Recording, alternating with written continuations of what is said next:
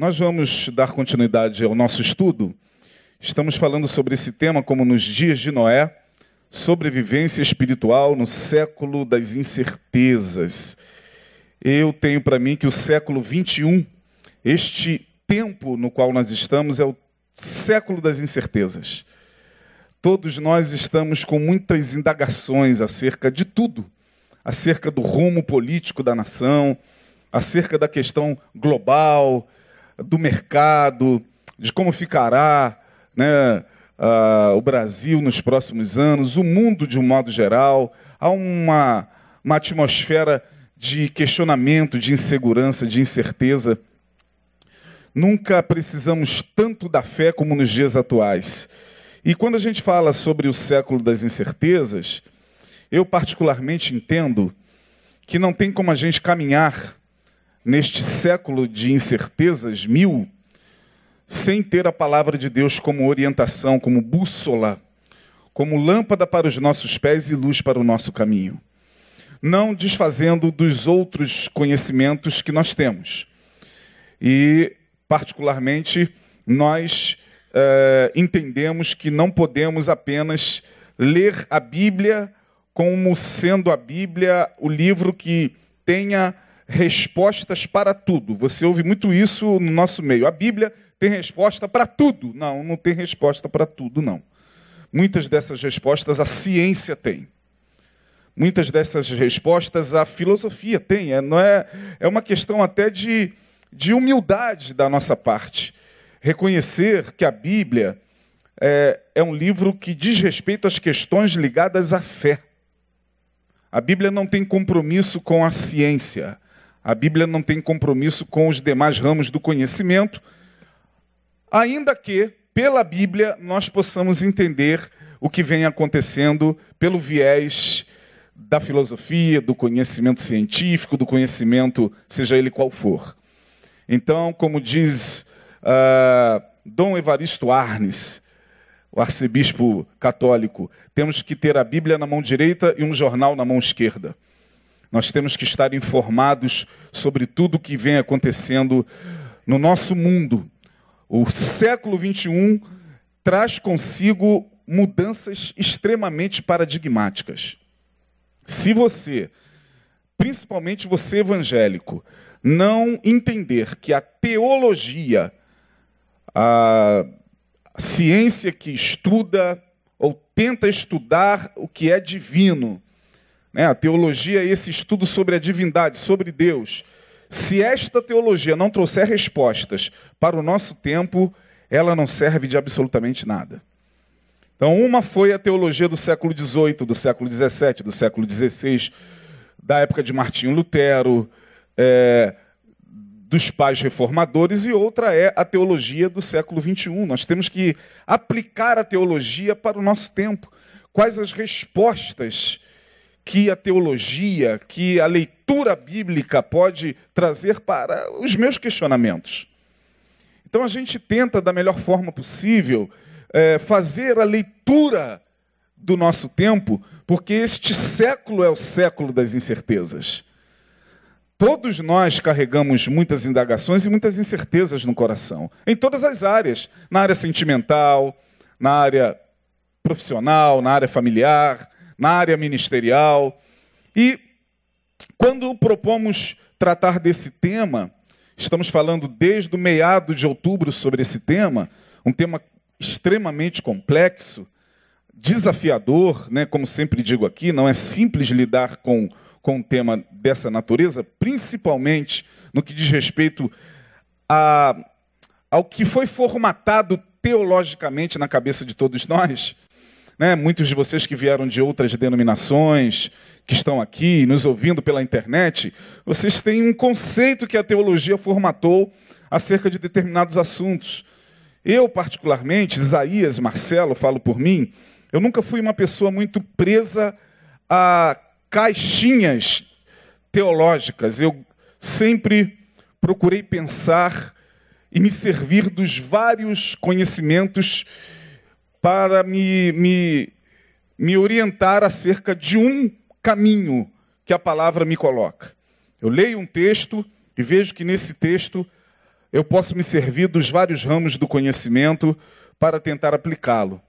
Mas algumas pessoas, a gente entende, que ficam muito desconfortáveis quando seus conceitos são mexidos, quando seus paradigmas são quebrados. Não é fácil.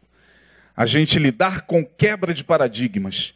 Há um desconforto absurdo, porque a gente não aprendeu assim. Né? A gente ouve muito isso na igreja. Ah, eu não aprendi assim a minha denominação, a minha tradição, a minha religião é, não me ensinou assim. Mas a gente tem que entender que o Espírito vem soprando todos os dias novas revelações, novas possibilidades de se enxergar a palavra.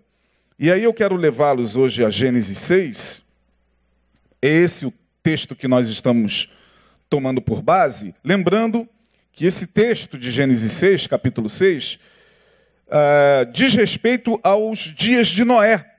Jesus, lá em Mateus 24, é o texto, digamos assim, áureo, base, que nós estamos, é, sobre o qual né, nós estamos fundamentando a nossa fala.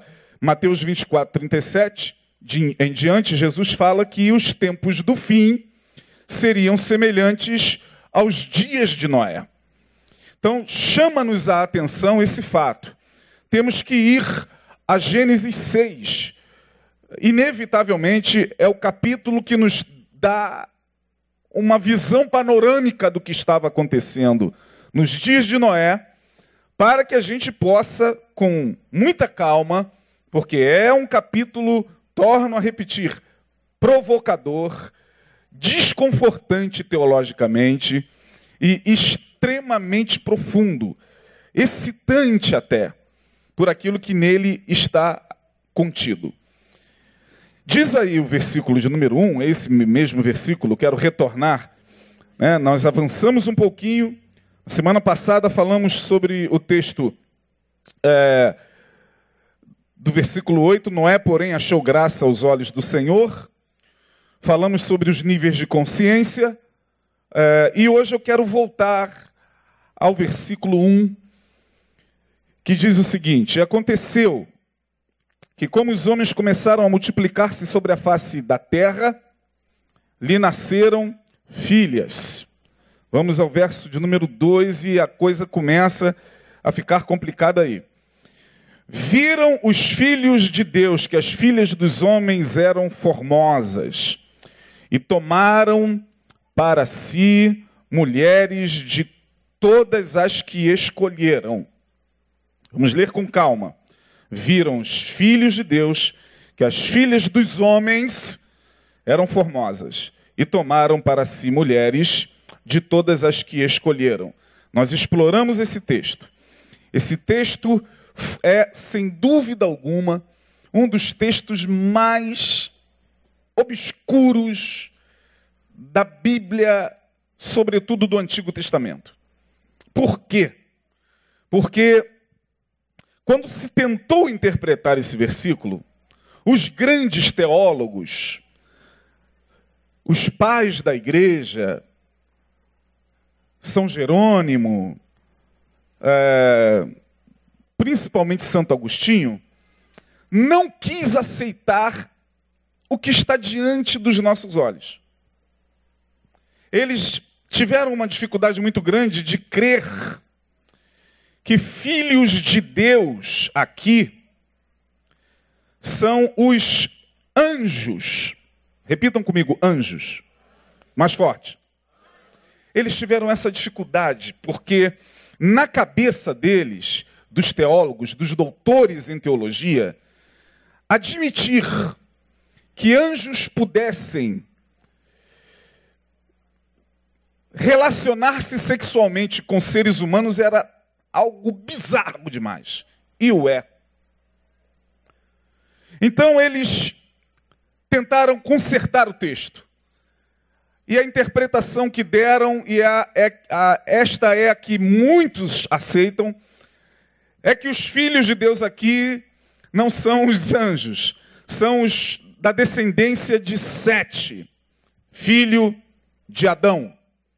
a descendência santa, por isso que são chamados filhos de Deus, que são os filhos de Sete. É, Sete gerou Enos, e diz o texto que a partir desse momento começou a se invocar o nome do Senhor. Então eles pensaram o seguinte: não, filhos de Deus são os descendentes de Sete, e as filhas dos homens são os descendentes de Caim, que foi amaldiçoado. Tá? Uma interpretação pífia demais, que não cabe nem que a gente tente forçá-la no texto, ela não entra. É como uma luva, uma bota, um sapato que não vai entrar se o número do pé for diferente. Não tem como. Ah, com o passar do tempo, algumas pessoas mais ousadas começaram a enxergar o texto de forma mais límpida. Não, o que é é. Se a Bíblia está nos trazendo uma informação, por mais bizarra que seja, gente, é a Bíblia. Não tem como a gente não aceitar o que está na Bíblia. Que loucura é essa de não querer aceitar o que é? E o que é, é que os filhos de Deus não são os filhos de Sete. Os filhos de Deus são os Benai Elohims. A palavra aqui no hebraico, na língua original que foi escrito esse texto aqui, na língua original hebraico, é: viram os Benai Elohims. Quem eram os Benai Elohims? A palavra Benai Elohims eram, no hebraico, filhos de Deus, os vigilantes, seres que foram criados por Deus para vigiar a criação. Quando você vai, por exemplo, para o livro de Daniel, eu não sei se você já se deparou com um texto onde um certo rei chamado Nabucodonosor tem um sonho muito louco. Quanto já leu nesse texto aqui? Quando você lê esse texto do sonho de Nabucodonosor, ele vai falando do que uma, uma uma grande árvore subir e tal. Em dado momento, é, ele ouve uma, uma voz e ele diz: Um vigilante do céu bradou. Então, quem são os vigilantes? Os Benai Elohim são esses seres que foram criados por Deus para vigiar a criação. A criação foi feita. Deus acabou no sétimo dia, colocou lá o homem chamado quem? Adão. E lá estavam os vigilantes. Um deles, quando Adão pecou, pode ir lá em Gênesis capítulo 3, quando Adão pecou, diz o texto que um deles foi colocado na porta do jardim, com uma espada flamejante, para que Adão não mais retornasse. É isso que está escrito na minha, na sua, na nossa Bíblia e na Bíblia do mundo todo. Portanto, o, os Benai Elohims os vigilantes, por algum mistério que nós não sabemos, uh, e aqui a coisa começa a ficar mais interessante. Teve uma dessas quartas-feiras que alguém lá na internet falou: Esse pastor está vendo muito Discovery Channel. Ele está vendo muito History, The History Channel, uh, alienígenas do passado.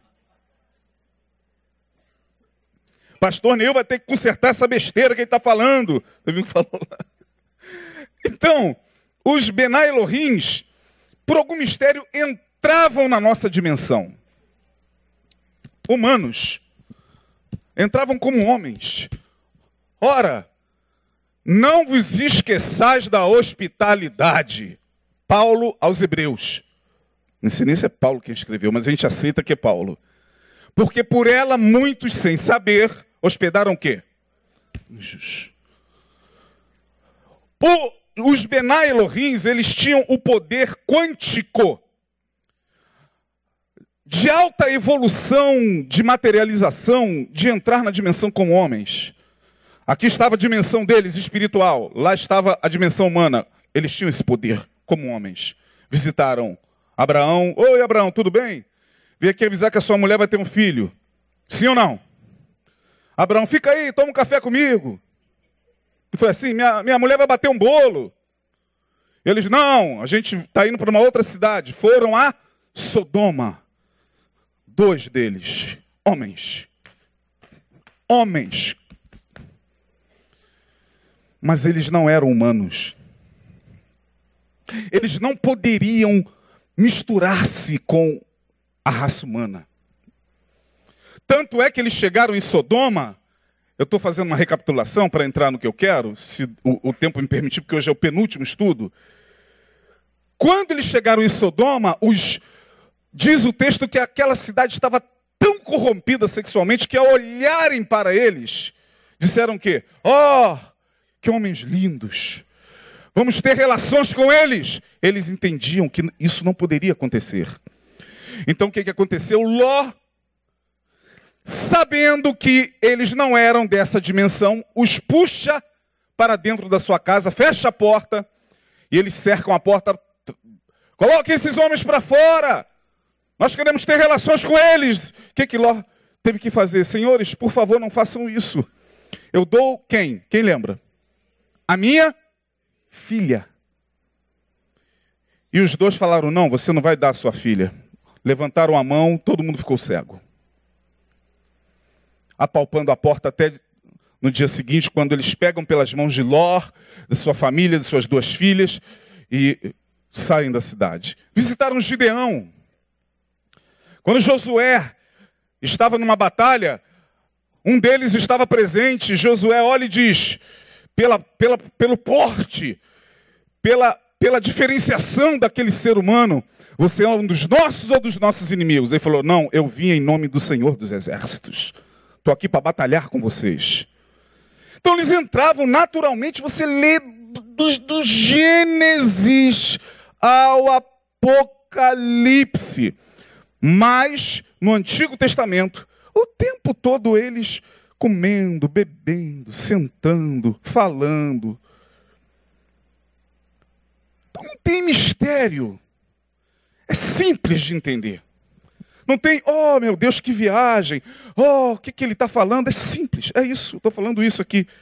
Que eles tinham esse poder. Porém, alguns deles olharam e disseram: puxa, as humanas são maravilhosas. Vamos. Vamos entrar na dimensão humana e vamos ter relações sexuais com elas. Quem relata isso, claramente, pormenorizadamente, infelizmente, é um livro que foi considerado apócrifo pela Igreja Católica Oficial. A Igreja baniu esse livro da Bíblia porque o considerou apócrifo, o livro de Enoque. Agora, é interessante porque o livro de Enoque, tudo bem, é apócrifo. Pastor, não se pode pregar e falar sobre livro apócrifo. Não estou pregando sobre o livro apócrifo. Estou dizendo que Enoque, o livro de Enoque, considerado apócrifo, apócrifos são livros considerados obscuros, que não têm a inspiração do Espírito Santo, que não, não, que não presta. Agora eu não sei quem foi que decidiu isso na época. Dizem que para escolher, escolher, os livros não foi a base de oração nem de jejum, não. Foi para lá e para cá, mas tudo bem. é, Judas. O livro de Judas que está na tua Bíblia, antes do Apocalipse, é todo baseado no livro de Enoque. Há uma palavra no livro de Judas que diz: Judas fala, destes profetizou Enoque. Então, mas se o livro é apócrifo, por que Judas está fazendo menção? E por que, que Judas entrou na Bíblia Enoque não? Mas deixa para lá. Pedro fala sobre Enoque. Paulo, quando escreve aos Efésios, e quando ele fala, a nossa luta não é contra a carne nem contra o sangue, mas é contra o quê? Quem lembra? Principados, potestades, ele vai tra traçando categorias de espíritos, principados, potestades, poderes e dominações. Principados, potestades, essa ideia de uma hierarquia, de uma categoria de espíritos, está no livro de Enoque. E aí o texto diz que estes anjos, ao misturarem-se com a raça humana, diz lá o verso de número 4, geraram o verso de número 4 do capítulo 6, geraram seres monstruosos, aberrantes, os nefilins. Havia naquele dia gigantes na terra. E também depois, quando os filhos de Deus entraram, as filhas dos homens e delas geraram filhos, estes foram os valentes da antiguidade, ou seja, eles foram os deuses. Eles eram algo tão fora do padrão humano, mas que andavam sobre a terra. Eles eram seres híbridos, monstruosos, vorazes, que eles, ao andarem sobre a terra, foram adorados pelos homens. Por que isso? Porque os homens olharam para eles e viram neles alguma coisa que era muito mais forte e principalmente muito mais inteligente. E eu disse aqui nos estudos anteriores que esses seres foram os seres que trouxeram para a humanidade o conhecimento proibido o conhecimento dos astros, o conhecimento das ervas, o conhecimento da magia. Como você faz para destruir a vida de uma pessoa? Eu te ensino. Foram eles. Como você faz para acabar com a vida de um ser humano através da magia? Foram eles. Eles trouxeram conhecimento da terra, água. Quem lembra dos demais elementos? fogo e ar. Ou seja, na minha parca e humilde concepção, tudo que hoje a gente entende como conhecimentos tenebrosos, antibíblicos, no sentido de serem voltados para uma espiritualidade pesada, densa, mais comumente conhecido como magia negra. Pastor, magia negra existe nos tempos de hoje? Pega o seu carro e sai pelo Rio de Janeiro. Saia por aí. Alguns de vocês talvez já vieram desses ambientes. Então, na minha parca concepção, isso já existe no mundo há muito tempo. Isso só vai se aculturando, chegando até o século das incertezas. E por que, que eu estou falando isso? Porque eu quero deixá-los bem esclarecidos acerca desse, desse texto aqui, porque Deus olha e vê que a humanidade estava não só corrompida pela devassidão, pela corrupção. Diz o texto em, em, em Gênesis 6 que Deus olha e se arrepende arrepende de ter feito o homem, mas ele não se arrependeu porque o homem estava pecando. E aí cai uma escama, quebra um paradigma. O primeiro paradigma, por que, que Deus enviou o dilúvio? Você nunca fez essa pergunta? Pô, Deus teve todo aquele trabalho, bonito, bacana, criou o mundo.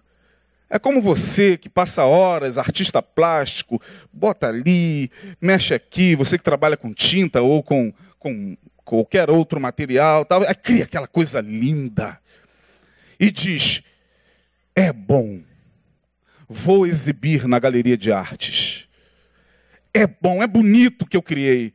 E no dia seguinte você chega lá e faz isso. Ó. Tem lógica? Só se você tiver surtado. Só se você acordou com a pá virada. Será que Deus acordou com a pá virada para mandar o dilúvio numa criação tão bela.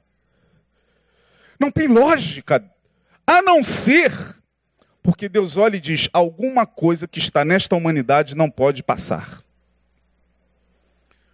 Eu tenho que mandar o dilúvio, e Deus não mandou o dilúvio porque ele é ruim. Hoje, essa semana mesmo, eu ouvi de novo. Ah, porque é, uma coleguinha do meu filho, conversando com ele pelo WhatsApp, tentando convencê-lo de que o Deus da Bíblia é o Deus ruim. Ah, ela professa uma outra religião, que eu não vou aqui falar, né, porque hoje dá processo e tudo, mas ela professa uma, uma dessas religiões dos nefilins. aí ela estava falando o seguinte: É, porque esse Deus do Antigo Testamento tem nada a ver com Deus do Novo. Esse Deus é carrasco, esse Deus é mau, esse Deus é isso, esse Deus é aquilo. Não, Deus é bom a todo tempo, gente. Amém ou não amém? Deus é bom. Seu amor dura para sempre. Aleluia. Por isso que nós estamos aqui. Mas quando Deus olha, Deus diz: não, a humanidade está corrompida. E aí, diz o texto bíblico que Deus envia o dilúvio, pega Noé, sua mulher, seus três filhos, as três esposas dos filhos, oito almas, coloca numa arca que foi construída 600 anos. Quando Deus manda o dilúvio, Deus acaba com alguma coisa que estava alterando a natureza humana. Esses monstros alteraram a natureza humana. Eles alteraram fisicamente, emocionalmente, psiquicamente e principalmente espiritualmente. O mundo de Noé era um mundo alterado, totalmente alterado por esses poderes. Deus diz: não pode. Manda o dilúvio, começa tudo de novo. Só que o olhar bíblico, eu queria que você entendesse o que eu vou falar. Quando você lê o texto, você precisa entender que o olhar bíblico é sempre o olhar do observador. É o olhar do observador. Portanto, o escritor de Gênesis, quando escreve, ele está escrevendo pelo seu olhar limitado. Muito limitado. A criação não foi só isso aqui de Gênesis. O olhar do escritor de Gênesis limitado nos deu, no capítulo 1, um breve relato do que foi de fato a criação. A gente não faz ideia de como Deus criou. A gente olha aqui em algumas linhas do capítulo 1 já é suficiente para a gente ficar assim, extasiado. Então o olhar bíblico é sempre olhar finito. Por que, que eu estou dizendo isso? Porque depois do dilúvio, mais séculos à frente, quando os filhos de Israel são libertos do Egito, e Deus diz que lhes dará a terra o quê? Prometida. Canaã. Em Canaã havia descendentes dessa raça. Como? Talvez alguns deles tivessem escapado. O dilúvio não foi essa coisa que acabou com o planeta. O dilúvio está em todas as culturas. Mas o dilúvio foi para aquela humanidade que acabou. Portanto, se foi para aquela humanidade que acabou, é possível que alguma coisa desses seres tenha passado. Aí você fala, pastor, agora o senhor viajou. Será? Bom, é, um dos maiores historiadores judeus chama-se Flávio Josefo. Flávio Josefos, Flávio Josefos, é considerado o maior historiador judeu, porque ele viveu no século I, perto ali da, da, da, crucificação, do julgamento de Jesus. Ele viveu alguns, alguns meses, alguns anos depois do que aconteceu no ano do Senhor. Ele tem um livro aí que é best-seller, História dos Hebreus. Flávio Josefo diz o seguinte, palavras de Flávio Josefo. É, ele escreveu alguns textos e disse, os Nefilins, abre aspas, Flávio Josefos, os, nefis, os Nefilins são comparados na história aos mais importantes do mundo ocidental. Os Nefilins equivalem aos titãs dos gregos ou aos deuses do Egito. Flávio Josefo. Aí você fala, pastor, mas eu sempre aprendi na escola dominical, o meu professor de teologia, o meu professor de teologia sistemática disse que filhos, as filhas de Deus são uh, seres humanos. Como é que seres humanos, copulando, transando com outros seres humanos, vai, vai criar gigantes? Me explica. Tá bom, vamos aceitar que os filhos de Deus fossem da descendência de Sete, seres humanos, santos. As filhas dos homens descendente de Caim. Ué, um homem olha para uma mulher, né? Está aqui os, os, filhos de Deus, olha para as filhas dos homens, ó, que, que mulher linda, maravilhosa. Vem cá. Vamos, né? Para ali? Vamos. Aí eles vão para ali, para trás da moita, daqui a pouco ela está grávida e gera um, uma aberração. Tem cabimento, gente? Nenhum. E aí eu quero levá-los rapidamente, porque a hora corre demais. Abra sua Bíblia. Eu mandei aí, painel, os textos. Quando Israel vai entrando em Canaã, liderados por Moisés, mais tarde morre Moisés. Quem assume? Josué eles têm batalhas intensas com aqueles povos. Quem eram aqueles povos? Ah, eram povos que Deus não gostava e mandou matar todo mundo, esse Deus carrasco.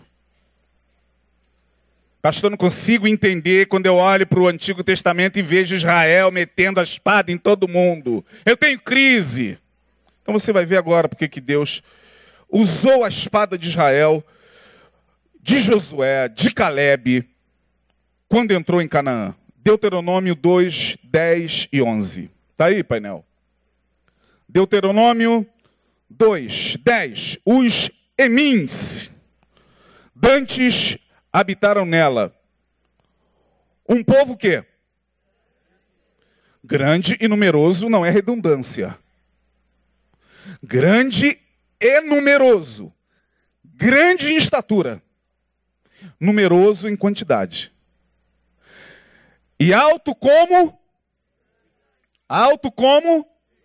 Está aí na sua Bíblia? Amém ou não? Então não é, não está no, no, no Discovery, tá? Nem no History. Está na Bíblia. Vamos agora a Deuteronômio 3,11. Quando, quando Josué me parece que batalha contra Og. Og. Og, o rei de Bazã. Restou de quem? Eu quero que vocês leiam. Vamos lá. Por quê? Vocês estão meio tímidos, espera aí. Estão conseguindo enxergar o versículo? Então leiam mais, com mais força, gente. Você aí que está nos acompanhando, leia aí o texto. Por quê?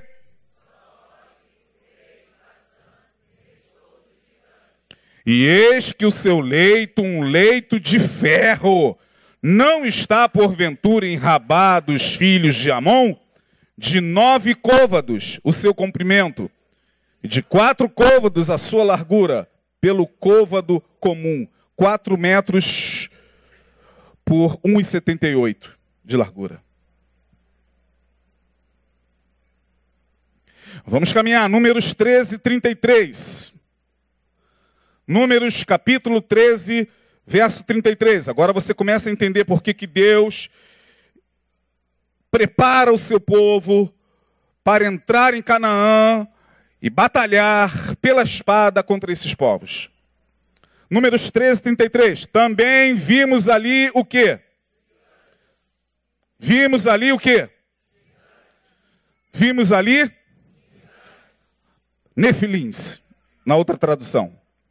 Isto é, os filhos de Anak, que são descendentes dos são descendentes dos e éramos aos nossos olhos como que? E assim também éramos aos seus olhos. Vimos ali na tradução mais aproximada os nefilins. alguma coisa aconteceu no dilúvio que alguns deles devem ter escapado e a genética chegou lá no, no tempo de Moisés. Eu não estou forçando interpretação nenhuma, eu estou fazendo você enxergar o que é. Vamos caminhar. Ah, preparei aqui o texto de Josué 11, 22. Restaram alguns no tempo de Josué. E aí o que, que diz? Não foi deixado nenhum dos quem? Anaquins, ou seja, dos emins, anaquins, zunzimins, povos descendentes de quê? Gigantes.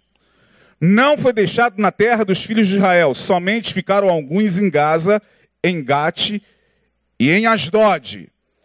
Vamos caminhar pela palavra, porque a palavra é linda. Josué 14, 15. Arba, um deles, era o quê?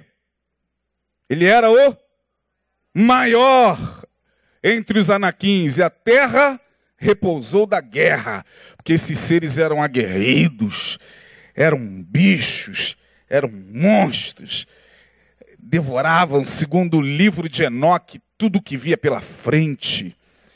Quando não tinha mais nada para devorar, voltavam-se contra os próprios seres humanos e os destruía. Eram monstros. Enoque os chama literalmente no seu livro de os monstros, as aberrações.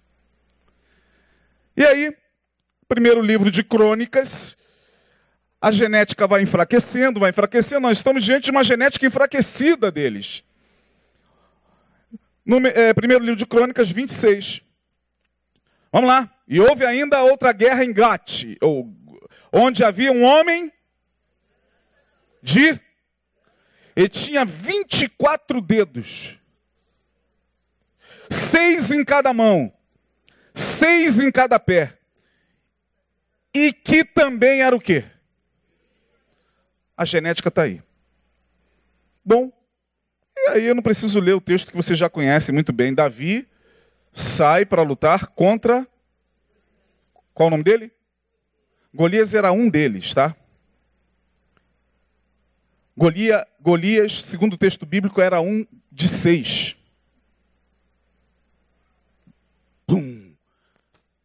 Quem vai brigar comigo aí? Nefilim. Por que, que eu estou fazendo essa viagem com vocês, minha gente? Porque hoje, qualquer tipo de, de gigantismo é uma, é uma questão genética, não tem mais nada a ver. Não saia na rua, veja uma pessoa alta e chame, e ali vai um nefilim. Faça isso, por favor. por favor. Porque hoje isso tem a ver com questões é, genéticas, de, de, algum gene né, que, que fez com que a pessoa ficasse. Essa, essa genética ela não está presente fisicamente. Hoje é doença, hoje é anomalia, isso aí. Hoje é anomalia. Os, os monstros foram banidos, sumiram da história fisicamente. Eu, particularmente, não acredito que eles estejam inertes espiritualmente. Quem são os gigantes hoje? Quem são esses seres hoje? Agora, por favor, não faça confusão entre a queda de luz. Queda de luz é outra coisa. Que, pastor, aprendi na escola dominical com Satanás, que regia o coral com aquela beca bonita e que comandava aqueles anjos que cantavam glória, glória, aleluia se rebelou, porque eu não sei nem de onde vocês tiraram essa coisa de que o diabo era músico. Gente do céu, o que, que ensinaram a gente? Mas todos nós acreditamos que o diabo era o músico que regia o coral e que se rebelou com terça parte. Houve uma rebelião mesmo. Jesus fala: Eu via Satanás cair do céu. Eu estou falando de uma outra coisa. Na, na cultura judaica, na tradição dos hebreus, nos escritos judaicos, não existe essa tal queda de Lúcifer. Não existe. A única queda que existe é essa que eu estou falando. Não significa dizer que não houve uma queda do chamado né, cabrunhão, do pé torto, do satã, do diabo. Chama ele do que, do que você quiser. Estamos aqui para falar sobre isso. Bom, isso aqui que eu falei para você não te salva e nem te livra da perdição. Fica tranquilo. Tem nada a ver com salvação, você conhecer isso, é só informação. Agora, como aplica isso? Bom, o que me chama a atenção é a fixação desses seres na humanidade. Eles querem a mente. Eles sempre quiseram a, a, a, a mente, a hibridização. Eles são fascinados por tudo aquilo que é alterado. Tudo que é alterado na natureza humana os fascina e para mim eles estão por detrás. Vamos juntar essa galinha com esse cachorrinho Yorkshire e vamos ver o que, que dá lá no laboratório? Para mim, há uma influência deles nisso aí. Vamos alterar a natureza humana. Para mim, eles são os seres que lutam até hoje espiritualmente. Sabe qual é o problema? Nós temos dificuldade com aquilo que a gente não vê. Então você vê, você acredita. Eu estou vendo essa garrafa de água, eu acredito nela. Estou vendo esse copo, eu acredito nele. Mas é, esse negócio de mundo espiritual, de dimensão, é, é, nós, nós temos uma dificuldade muito grande, porque nós somos seres humanos que vivemos nessa dimensão física. Então a gente só crê no que a gente pega. O cientista é, o ateu, o materialista, ele não acredita. É, não acredita na Bíblia. Tá? Porque ele vai bater cabeça por os nefilins. Vou ficar usando esse termo aqui para me, me poupar de problema. Ele chega lá na sala de aula, ah, porque esse negócio de Bíblia, não sei como é que você acredita, esse negócio de Lúcifer, de diabo. Fica o teu pastor te ensinando essa, essa palhaçada, cara. Você está numa academia, você é doutor. Você agora está estudando história. Aí o cara, é verdade que, que eu estou fazendo nessa igreja que só tem bitolado acreditando em Bíblia e em lenda? É, mas aí ele está lá na confraria maçônica. Oh, já falei besteira, já falei ordem aqui. Deleta aí, por favor. Mas ele está lá nas confrarias, lá, em contato com eles. E cooptando, tirando os incautos da fé. Hoje está todo mundo achando que é bonito falar contra a fé, falar contra Deus. E não sabe que isso é uma estratégia deles. Porque quem são eles, caminhando para o final? Quero só pegar aqui um, um gancho. Vocês receberam o vídeo que eu, que eu, que eu mandei? Pedi, pegar um gancho rápido de uma das fontes das quais eu estou bebendo nesse estudo, que é o nosso amigo né, que esteve aqui pregando nos 30 anos do pastor Neil, é, de casamento do pastor Neil da pastora Andréia, aniversário de ministério, nosso grande amigo, reverendo Caio Fábio. Queria que vocês ouvissem só dois minutinhos do que ele fala. Amém? Para fazerem essa miscigenação desgraçada em razão da qual veio o próprio dilúvio. É óbvio que há pessoas que não concordam comigo. Essa é uma ideia muito bizarra para a cabeça dos politicamente corretos. Agora, eu, como não estou nem aí para ação, nem para mentalidade, nem para interpretação politicamente correta de quem quer que seja, eu estou liberto em Deus para crer na simplicidade das coisas como Pedro cria, como Judas cria, como Paulo cria, e não tenho nenhuma razão intelectual para adequar o pensamento bíblico às expressões dos gostos pós-modernos, estou aqui com a cara livre e limpa para dizer que eu creio que o que aconteceu nos dias do dilúvio foi essa miscigenação dos Benai Elohim, desses que o livro de Enoch chama de os vigilantes. Na realidade, essa é a linguagem que o livro de Enoque usa, vi os vigilantes desceram sobre o monte Hermon. E é também uma expressão que o livro de Daniel usa e o livro de Ezequiel, quando fala algumas vezes de anjos, fala os vigilantes, o vigilante que vi vindo trazer a mensagem, o vigilante que me apareceu, de modo que as linguagens são tão próximas que só mesmo o indivíduo tomado pela impossibilidade de crer, dada as conjunturas acadêmicas da modernidade e da pós-modernidade, é que ficam com essa dificuldade. E, a meu ver, tanto Judas quanto Pedro fazem uma junção inequívoca entre a ação humana dos anjos humanos, os pregadores, os que deveriam ser os mensageiros da palavra incorruptível e que se corromperam nas suas motivações, nas suas ganâncias, nas suas avarezas, nas suas cobiças e nas suas libertinagens, com os anjos, conforme eles ilustram, sem pudor. E é na mesma ausência de pudor que caminha a minha própria vida. Amém. De modo que eu Ok, pessoal? Bom, caminhando para o fim do estudo de hoje, como é que eu entendo essa, esses poderes? Eu sou uma pessoa que procura, assim, da melhor forma possível, não ficar surtado. Não sou uma pessoa dada a esses misticismos que tira o nosso pé do chão e que faz a gente devagar em áreas da espiritualidade sem nenhuma consistência, como muitas igrejas e muitos dos nossos irmãos que estão aí né, sem, sem o menor amparo bíblico e sem a menor base. Porém, eu sou uma pessoa que crê profundamente no mundo espiritual. Eu não só prego sobre o mundo espiritual, eu creio. Eu creio na ação dos anjos do Senhor todos os dias, me guardando, me livrando. Creio profundamente com o meu coração de que o anjo do Senhor acampa-se ao redor daqueles que o temem e os livra. Creio profundamente de que a palavra diz que aos seus anjos ele dará o que? Ordem a teu respeito. Creio nisso.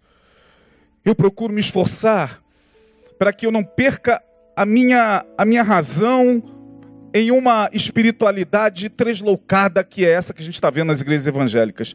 Mas eu peço a Deus todos os dias, Deus não me permita ficar também só nessa razão empedernida que só crê no que pega, no que vê.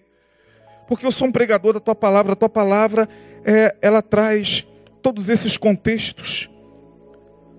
Todos esses contextos abertos para que a gente possa crescer espiritualmente. Portanto, para mim, o mundo espiritual é uma realidade. Para mim, esses poderes que não existem mais fisicamente, esses monstros, estão espiritualmente aí. Eles, para mim, estão presentes em tantas coisas. Eles vão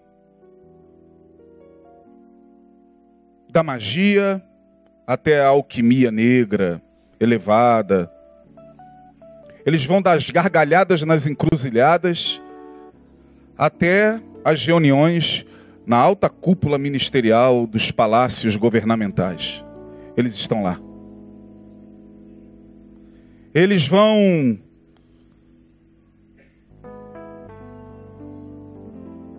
dos aparatos de morte, das facadas que se dão até a elaboração das armas de destruição em massa para destruir o planeta, para destruir uma cidade inteira, para. Ah, pastor, mas o senhor está dizendo que tudo é demônio? Não, não estou falando isso, você sabe do que eu estou falando, não estou falando.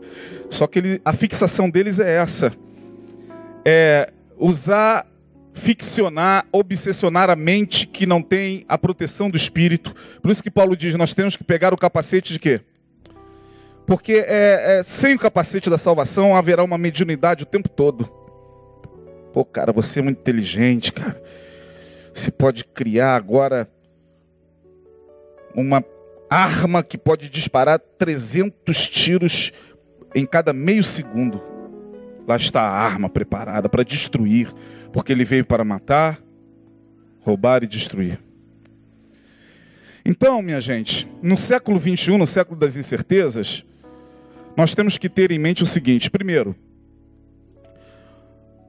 os vigilantes dos céus estão guardando a igreja do Senhor no mundo todo. Ah, pastor, mas tem crente morrendo, crente morrendo e entrando vivo nos reinos dos céus. Ah, pastor, mas está perseguição, perseguição vai haver sempre. Muita luta, muita luta, muito aperto no peito, muito aperto no peito. Muita pressão nesses tempos de loucura, muita pressão nesses tempos de loucura. Mas a Bíblia diz que Deus conserva em paz aquele cuja mente está firme nele. E a Bíblia diz que Deus não só faz isso, mas pega vigilantes dele e diz: vai lá e protege o Neil. Vai lá e protege o Mauro. Vai lá, vai lá e protege o Maurício. Aos seus anjos dará ordens ao teu respeito. E eu creio piamente que eles estão aqui. Eu não vejo, você não vê. Mas estão. Esse não é outro lugar senão a casa de Deus. E nesse lugar, se é invocado o nome do Senhor, eles estão aqui. Qualquer poder contrário que entrar aqui vai ver. E não vai resistir. E vai sair. E vai cair por terra, porque eles estão aqui. Não vejo. Que bom que você não vê. Porque se você vir do jeito que a gente é, a gente não aguenta. Deus abre os nossos olhos e mostra um anjo dele assim. Daniel não aguentou, caiu. Diz o texto, eu caí fraco. João, quando viu, meu Deus, não é bom não ver, não. Sinta a sua presença. Sai daqui hoje, ó, tá do meu lado. Vou passar na encruzilhada mais escura, tá do meu lado. Eu aprendi na palavra que ele dá ordem aos seus vigilantes ao meu respeito, e eu não temerei o que me possa fazer o homem. Eu vou, volto, durmo e acordo porque ele me sustenta. E é nessa fé que nós temos que estar nesse tempo. Não tendo essa fé na palavra, fundada na palavra, minha gente, só religião não dá contra os nefilins. Só religião, só doutrina, só blá blá blá, não tem poder suficiente contra, contra o poder dessas energias obsessoras que estão densificando o mundo. O mundo está denso. As pessoas estão densas, já percebeu? Densas. Ah, passa gente perto de você de carro. Ah, quase bate em você. O Senhor tem misericórdia. Você anda na rua, esbarra, o cara já olha para você, parece que ele vai avançar em você. Você tem que entender, ó. Em nome de Jesus, está repreendido. Está repreendido. Como é que se combate a violência? Também com a palavra, também com a fé. Com a prudência, mas com a fé. Porque por detrás da violência Pode ser exagero meu, mas por detrás dessa violência louca estão eles. Mas aquele que tem na sua testa a marca do sangue do cordeiro, eles também sabem, Ih, rapaz, aquele ali vai, aquele ali tem a marca do sangue. Eles até tentam oprimir, usa pessoas, usa gente da família, usa gente, é opressão, opressão Jesus também viveu mas nada que possa tirar a nossa convicção. Então saia daqui nesta noite com a tua fé fortalecida. Você não está sozinho nessa batalha, amém, irmãos? Você recebe essa palavra? Deus abençoe.